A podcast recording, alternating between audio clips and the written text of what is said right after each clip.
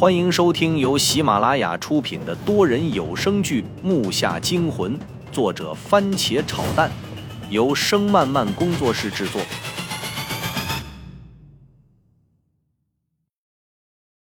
第四集，应变能力在这个时候被我所领悟。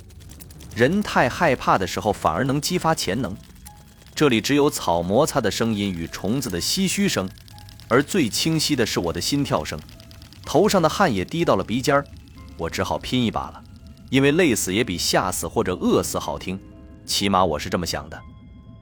这种想法占领了大脑的一个位置，我不知道是因为冲动还是什么，一咬牙再次向前迈出了颤抖的脚步。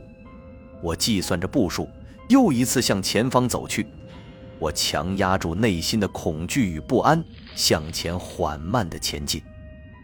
当到第一百步时，我没有回头，然后又向前走了一步，接着是转身往回走。我假设说径直往前走两百步，又返回刚开始走的地方的话，那么在走到一半路程时折回去，这样是不是可以走出去呢？我自己也证明不了自己这个方法，更没法解释有什么原理，但却始终觉得这个办法值得一试。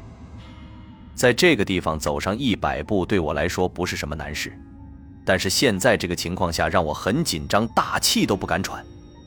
第九十六步，九十七，九十八，九十九，一百，一百零一，哈哈，我成功了！内心瞬间爆发出的那种喜悦让我感觉兴奋，我差点在原地跳起来，开始在心中暗暗佩服自己了。我回头刚想看是不是原来的路。却听到旁边的草丛里发出了唏嘘的声音，接着是草丛开始抖动。我忙回头，这一看，我浑身的汗毛瞬间都竖了起来。这种恐惧让我浑身发麻，从头皮直到脚心。我身后竟然又出现了那个水泡子，太诡异了！还有那对面的脚印竟然又回来了，怎么回事？我是折回来的。正常，这个水泡子要出现，也应该是在我没回头时啊。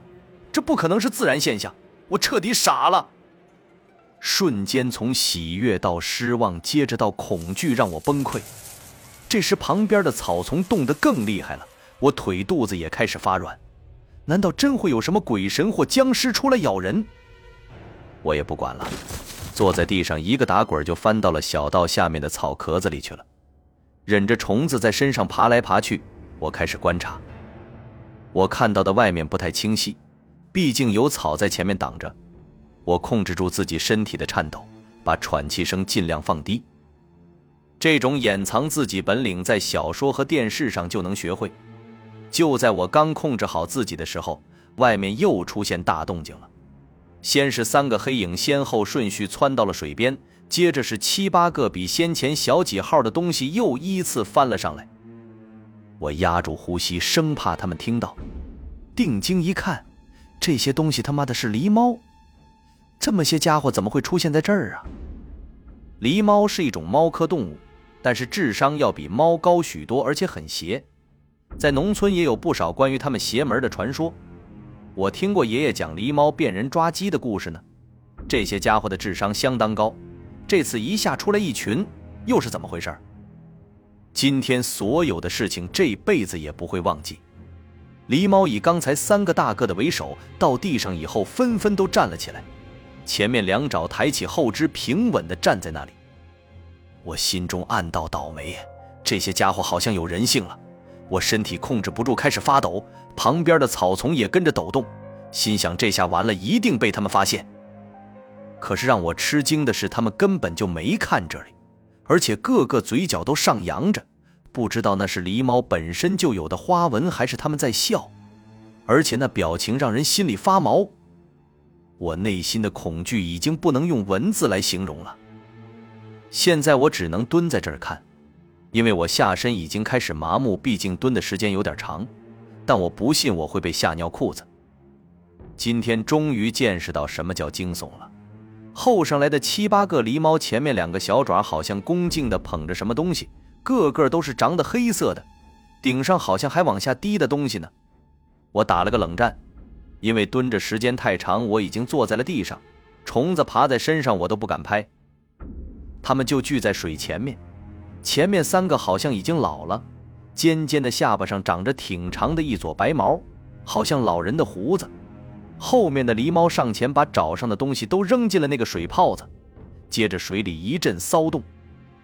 我终于看清扔进去的是什么了，那是一个个残破的人肢体，有胳膊，有手，还有小腿，但个个都已经发黑腐烂，还留着粘液。我再也忍不住了，胃里开始往外反酸水。我干呕了一会儿，但没发出太大的声音，看样子他们并没注意到。接着，水里那些大头蝌蚪看到有东西下来，都疯了一样附着上去啃咬。这些东西果然是食肉的，就像电影里那些食人鱼一样，太可怕了。我闻到了阵阵腐烂的臭味儿这些家伙到底想干什么？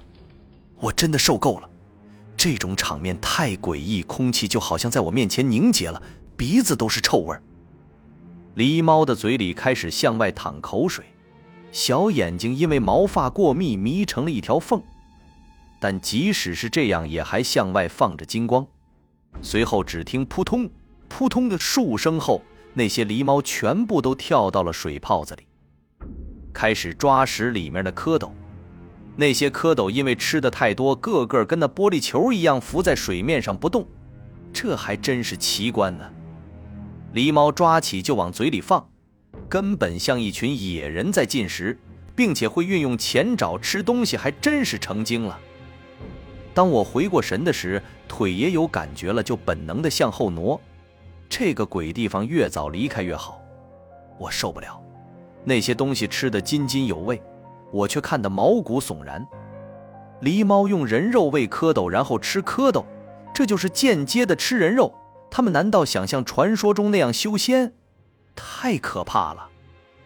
但那这些残肢断臂又是哪儿来的呢？哪会有那么多死人呢？这边想着，外面的水声开始变小，那些家伙吃完便四脚着地向四周散去了。水泡子被他们折腾得狼狈不堪，当初密密麻麻的蝌蚪也早都不见了。那些家伙太能吃了，看他们都四散，我也就站起身，把身上的虫子都抖掉。浑身已经不堪入目，无数个包分布在我的身上，奇痒难忍。